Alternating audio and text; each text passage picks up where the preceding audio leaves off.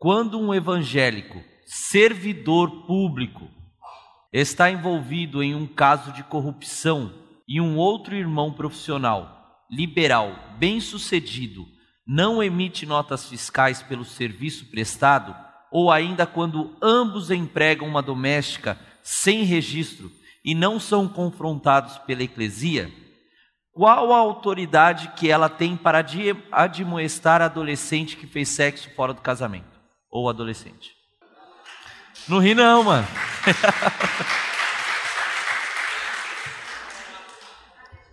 Esse povo do Missão na Íntegra decidiu que vai mexer em um negócio que ninguém mexe. Esse povo do Missão na Íntegra decidiu que vai mexer em coisas que ninguém mexe. É óbvio, o Lulante que pulula nas mentes humanas, como gosta de dizer a minha filha mais nova, que a autoridade se, se foi, não é? Quando a igreja não é justa no, no tratamento de todos os desvios da fé do ponto de vista do comportamento. Uh, é claro que a igreja não está aqui para se transformar em, em, em, juiz, a ideia não é julgar as pessoas, é ajudar as pessoas a vencerem, seja lá o que for que as está é, impedindo de manifestar Jesus Cristo. Porque a nossa missão é manifestar Jesus Cristo em todos os lugares. Então, o servidor público cristão envolvido em caso de corrupção, ou profissional liberal que não cumpre a lei, ou que sonega, ou que não registra funcionária, ou que, que faz sexo fora do casamento, estão todos marcados por alguma dificuldade profunda que os está impedindo de manifestar Cristo. Então, essa é a primeira é, consciência que nós temos de ter, porque senão a gente transforma a, a igreja numa instituição meramente moralista, que não é o caso. A igreja não é a igreja de Cristo não é uma instituição moralista, é uma instituição que tem moral, mas não é moralista. Porque a perspectiva da igreja é a recuperação do ser humano e não a punição do ser humano. A igreja não vê o ser humano perante a lei, a igreja vê o ser humano perante o seu Salvador. E aí entende que o ser humano está prejudicado de alguma maneira por algum pecado, alguma angústia, alguma carência, alguma ah, algum mal entendido ou algum problema no discipulado que ele não percebeu quem ele é nem como ele deve viver e que a missão dele é manifestar Cristo. Então eu nunca vou dizer para um, um irmão, escuta, o que você fez é contra a lei, é contra a moral. Eu vou perguntar para ele: você entende que está manifestando Cristo assim? Você entende que isso é ser testemunha de Cristo, como Cristo disse que recebemos poder para ser? Não? Então, como é que eu posso ajudar você?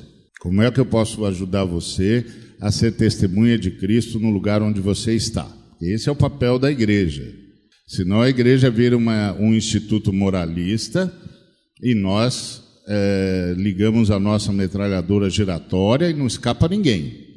E nós não estamos lá para isso, nós estamos lá para ajudar as pessoas a serem aquilo que o Espírito Santo as capacita para ser. Então não é uma relação com a lei, é uma relação com o Salvador, com o Senhor, sempre. Mesmo porque, às vezes, a lei é absolutamente injusta. E você precisa lembrar que a fé cristã prega desobediência civil. Eu sei que ninguém, como eu disse, o pessoal da missão na íntegra vive mexendo em coisas que ninguém quer mexer. Mas a, a lei, a, a Bíblia prega desobediência civil. Quando os discípulos viraram para os líderes e disseram: O que, que vocês acham? Importa mais obedecer a Deus ou a vocês? Isso é desobediência civil. É desobediência civil frente a uma ordem maior que é a ordem de Deus. Então a lei pode ser absolutamente injusta. Então, por isso que a nossa, nossa relação é sempre com o Cristo, com o Senhor, com o Salvador.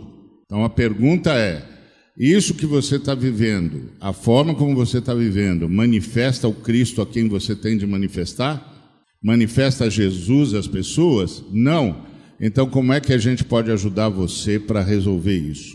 E esse é o problema. Então, o confronto da igreja não é o confronto do juiz, é o confronto do Salvador. Tá certo? Porque a igreja é o corpo do Cristo e o Cristo é a missão do Senhor. É o Senhor em missão de salvação. A igreja não é o corpo do Senhor, a igreja é o corpo do Cristo. O papel da igreja é sempre redentor. Então, todo confronto é um confronto tendo em vista a redenção e tendo em vista redimir, ou seja, ajudar o sujeito a ser aquilo para o qual ele foi chamado e pelo Espírito Santo é capacitado. Agora, se a igreja não ajuda o irmão que está envolvido num caso de corrupção, uh, não ajuda o profissional liberal que sonega, não ajuda os irmãos uh, que contratam uma funcionária sem registro e não os ajuda a dar testemunho de Cristo, a consertar esses relacionamentos para que o Cristo se manifeste, muito menos pode uh, bater num adolescente que se perdeu no excesso de hormônios. Então, precisa ter esse nível de, de, de compreensão, mas quero salientar que o fim da igreja é sempre salvífico. A igreja é o corpo do redentor e toda, manifesta, toda manifestação da igreja é redentora. Então não é judicial, é redenção. Ah, desculpa assim colocar uma coisa mais pessoal, né? e um texto bíblico, Jesus disse: A vossa justiça não exceder em muito a dos escribas e fariseus. Então a nossa justiça precisa ser mais profunda, não é mais é, extremista, mas precisa ser mais profunda. Uh, aprendi uma coisa com meu pai. Na nossa família éramos 14 irmãos. Meu pai ficou viúvo, casou segunda vez, era sete filhos da primeira família e sete da segunda. Aí meu pai dizia assim para minha mãe: eu não posso pagar uma empregada para uma pessoa para estar aqui lhe ajudando. Quando eu puder fazer isso, vamos pagar bem. E quando eu não puder fazer isso, eu vou lhe ajudar nas tarefas de casa. Você imagina o que era, pelo menos uma vez por semana, lavar 14 redes, né? Então era ele que sempre fazia isso. E os filhos ajudavam. O que é que eu estou querendo dizer para você? Que o mínimo é dar às pessoas que trabalham em nossa família o que a lei exige. A opção que eu fiz com a Dinha é, por exemplo, a Adriana, que tinha três filhinhos, nós não tirávamos o direito da Adriana viver com seus filhos. Então eles tinham a liberdade de ir lá para casa, almoçar com a gente, ficar o dia com a gente e receber reforço escolar como os nossos filhos também. Então era exceder a dos escribas e fariseus, porque eu achava que era pecado tirar a mãe é, de conviver com seus filhos e de educar seus filhos. E a gente então tentava gerenciar isso de tal maneira que nós não pudéssemos é, invadir as regras e a direto, porque ela era que era mãe dos meninos. E fizemos o possível para que, além disso, além da lei normal, ela tivesse plano de saúde, como a Dinha também tinha. Nós não pudemos dar para os todos os filhos, mas os que iam nascendo iam tendo plano de saúde também. Não estou dizendo que você tem que fazer assim, eu só estou dizendo que lá em casa, se nós formos colher, acolher uma pessoa nesse nível de trabalho, nós queremos fazer mais do que qualquer um outro faz, porque a Bíblia diz que nós precisamos ir de maneira mais profunda do que os escribas e fariseus. Não podendo, aí a gente vai cuidar das tarefas caseiras. Se você tem uma empresa, eu acho que você tem que cumprir com todas as leis, mas se a sua empresa lucra, acho que os seus trabalhadores, baseado no texto de Deuteronômio 15 e vários outros textos bíblicos, ele deve participar dos lucros da sua, da sua empresa. E aí você deve estabelecer critérios, quem sabe lendo o livro Virando a Mesa do Ricardo Semele, você vai encontrar vários sinais sobre isso e vai perceber que um cara não evangélico está fazendo para além da gente. Então acho que vai por aí. Sobre o sexo da menina, aí eu acho que é uma questão assim que eu não queria entrar muito, porque Deus que criou esse negócio. E nós criamos as normas sociais e as meninas vivem cumprindo, cumprindo as regras da natureza. E aí o que acontece é que a menina está lá e aí fez o sexo e tal, e Deus tem que resolver esse negócio. Ele criou pessoa com hormônios e as meninas arranjam um local e vão lá e pá. Não estou animando ninguém aí a fazer sexo antes do casamento. A minha pergunta, por que, que o sacerdote tem tanto poder e pode se fazer sexo depois que o sacerdote diz sim? Essa é a minha pergunta. A minha pergunta é por que, que o menino que nasceu, o menino nasceu e não foi batizado, por que, que o menino é pagão porque não foi batizado? Por que, que ele morre, o cidadão morre e o sacerdote não encomendou o corpo dele, então ele não morreu direito? Ou seja, e aí é um raciocínio do Robson, do meu querido Robson Cavalcante. Nascimento, casamento e morte. Os três grandes momentos da vida nós entregamos esse poder aos sacerdotes. Então me parece que há uma outra questão que está aí em voga, que tem de novo a ver com poder. Tem de novo a ver com poder. E aí a gente teria que discutir muito mais sobre o cumprimento dos princípios da natureza e das normas sociais. Às vezes a menina quebrou uma norma social, mas não quebrou um princípio da natureza. Por isso que em algumas comunidades é depois do sexo que ela se torna senhora e muito mais respeitada, e muito mais gente. Em algumas comunidades, não estou dizendo que esse é o modelo ideal, só estou dizendo que nós evangélicos devemos tratar disso muito mais entendendo as manifestações culturais e os valores do reino e do evangelho. Porque aí, se você vai para a Bíblia, lá no Antigo Testamento, aí a Noemi manda a Ruth passar a mão lá nas pernas do cara, sem que o sacerdote tivesse dito nada. Está na Bíblia. E aí, a gente vai cumprir ou não isso? Né? Então, assim, só colocando que. Mas eu queria me focar mais na questão que eu acho muito séria, que é o tratamento que nós evangélicos damos aos trabalhadores, que nós evangélicos damos às pessoas que trabalham para a gente, que nós evangélicos damos para os irmãos que trabalham nas nossas igrejas e nas nossas comunidades. E há muitos impostos e muitas regras que estão na lei, nas leis cívicas, concordo plenamente com o Ariovaldo, que nós deveríamos era não cumpri-las, como Jesus não cumpriu muitas regras cerimoniais e civis. E graças a Deus que ele não cumpriu. E eu acho que nós precisaríamos quebrar muitas, não para proteger o nosso bolso. No momento que tiver um, um imposto inadequado, que você acha que é ilegal, e ele era para beneficiar o trabalhador, se você não paga o Estado para que o seu trabalhador possa ter acesso a esse benefício, eu acho que você foi ético. Você pode até não ter sido cumpridor das leis é, do Estado, mas você foi ético, porque você diretamente deu o benefício ao seu trabalhador. Se você fizer isso, eu posso estar pecando, mas eu queria pelo menos lhe dar um abraço e dizer glória a Deus. Eu não sei se Deus vai dizer, meu filho, não dá glória a Deus por isso, não, que eu não estou nisso, não. Mas assim, eu, eu celebraria muito se você fizer por um aspecto ético, respeitando que o indivíduo já está recebendo o bem diretamente e não passou pela corrupção do Estado. Sabe o que é triste? É quando a gente fala de justiça e a gente olha para o que a gente é como evangélico no Brasil, sou até utópico, porque a gente está tão longe da, da, realidade quando, quando o fruto ele é prático, quando ele desemboca no social, na justiça, na equidade. Ah, porque para nós frutos é sempre com, com, com algo que tem a ver com comportamento, cumprimento da saia é, indumentária, estilo, a, subjetividades.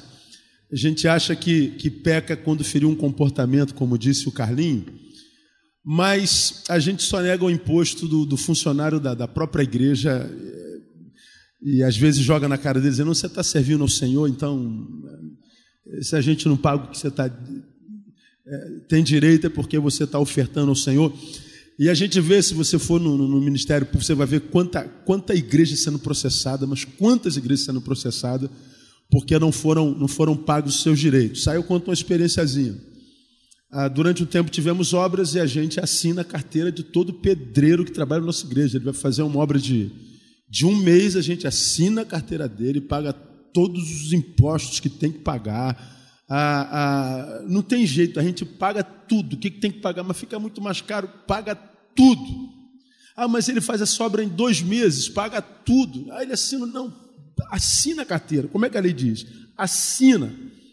Mesmo assim, aconteceu de uma vez de um, de um, de um funcionário colocar a igreja na justiça, requerendo, requerendo, é, o que, que ele requeria?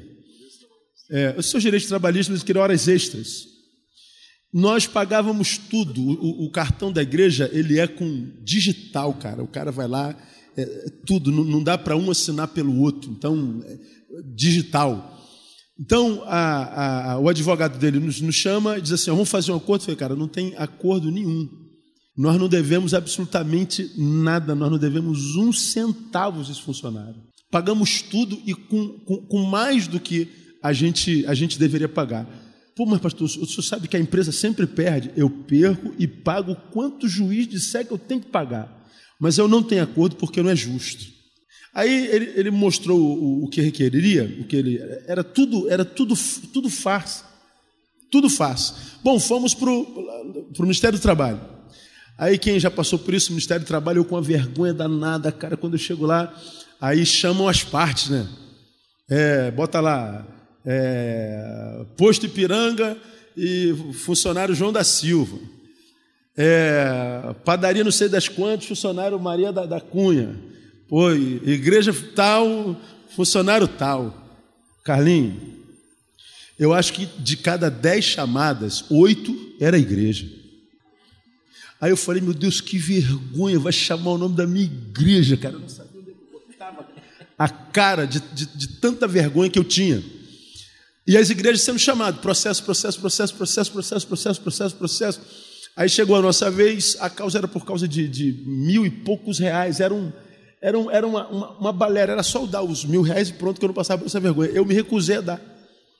Fomos diante do juiz, o juiz ah, fez tudo que fazia, o advogado lá e tal. Aí o juiz olhou para o funcionário e falou: Pô, cara, você não tem vergonha, não? Falou para o funcionário. Diante do que nós apresentamos, ele, ele deu uma bronca no funcionário, tal, não sei o quê, papapá, bebê, papapá, não deu causa para o funcionário, o que é muito raro. E hum, terminou a causa e disse assim: ó, o que faltou em você foi gratidão. Gratidão. E ele disse o seguinte: nunca vi aqui nesse tribunal uma igreja cumprir com as suas obrigações trabalhistas. Todas as que chegaram aqui deviam, deviam muito. E eu, eu confesso, quando, quando chega igreja, eu já, já, já vejo com maus olhos. Eu já, às vezes, nem, nem, nem ouço, já, já bato o martelo para o sujeito. Quando ele viu o processo nosso apresentado deles tal, ele falou: a primeira vez que eu vejo uma igreja que cumpriu todos os trâmites trabalhistas. Aí a, a vergonha que eu senti lá fora por causa do nome da igreja sendo chamado, me deu um quê de orgulho, porque pelo menos um testemunho foi dado para aquele juiz. Porque tem gente que assiste né, o, o, julgamento, é julgamento que dá o nome, que é, né?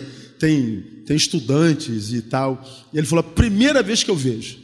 Então, a gente acha que, que é pecado o tal do sexo citado, a gente acha que é pecado o tal do brinco na orelha, a tatuagem, a gente acha que é, é, é pecado os, os comportamentos e, e, e estilos, mas a gente não usa que é pecado a nossa participação social, a nossa, a nossa existência enquanto CNPJ e tudo mais. Eu acho que nós poderíamos dar uma grande contribuição para a sociedade se, como ente social, nós cumpríssemos com as nossas obrigações, porque é, somos cidadãos de, de, duas pátrias. Então, acho que, que ah, devemos cumprir as leis. Claro, a, a insurgência é uma possibilidade, mas em casos extremamente extremos. Não é? E eu acho que quando a gente cumpre e todas as nossas obrigações, nós também estamos prestando culto ao Senhor. Eu queria só uh, dizer o seguinte: para uma igreja que fez a opção de crescer por crescer, é muito mais simples ela estabelecer um manual de usos e costumes do que uh, se aprofundar no conhecimento da palavra. Por que, que eu estou dizendo isso? Porque na medida em que você entra, eu trabalhei na indústria automobilística, trabalhei quase 15 anos. É, eu lembro perfeitamente de cada carro você entrando na linha e sendo feito e os mesmos mecanismos, a mesma coisa dia após dia.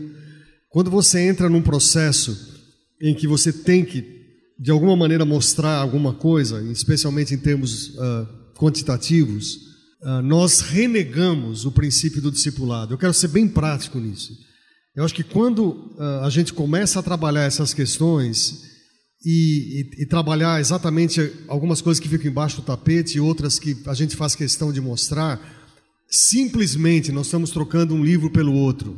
E quando a gente troca exatamente aquilo que é eterno e que tem padrão, e que na verdade vai colocar não só em pé de igualdade, mas desvendar tudo aquilo que é afronta à santidade de Deus, e esse é o papel dos profetas e homens e mulheres que estão aqui, quando a gente exerce essa função de profeta, a gente exerce a partir daquilo que a gente crê e daquilo que a gente lê. Caso contrário, o que está vendo hoje é simplesmente a repetição da história dos fariseus entre nós. Ou seja, nós nos tornamos uma igreja farisaica, nós nos medimos por padrões que não são aqueles que deveriam ser os padrões, e aí nós agimos dessa forma. Então, é, vamos dizer assim, se você perguntar, Oswaldo, mais há 40 anos atrás, provavelmente havia os mesmos problemas, certamente alguns deles eram, eram, eram percebidos. O que hoje se vê é que, pela magnitude e, pela, e pelo tamanho do estrago que está sendo feito em termos de, de, de, um evangelho superficial, nós nos medimos por regras de, de regras de usos e costumes. E, é, e nenhuma igreja sobrevive dessa maneira. Nenhuma igreja vai sobreviver através de regras dessa forma. Então, ou nós nos penitenciamos diante de Deus e voltamos, nos arrependemos diante de Jesus e dizemos: não é essa igreja, não é essa igreja que a gente queria, Senhor.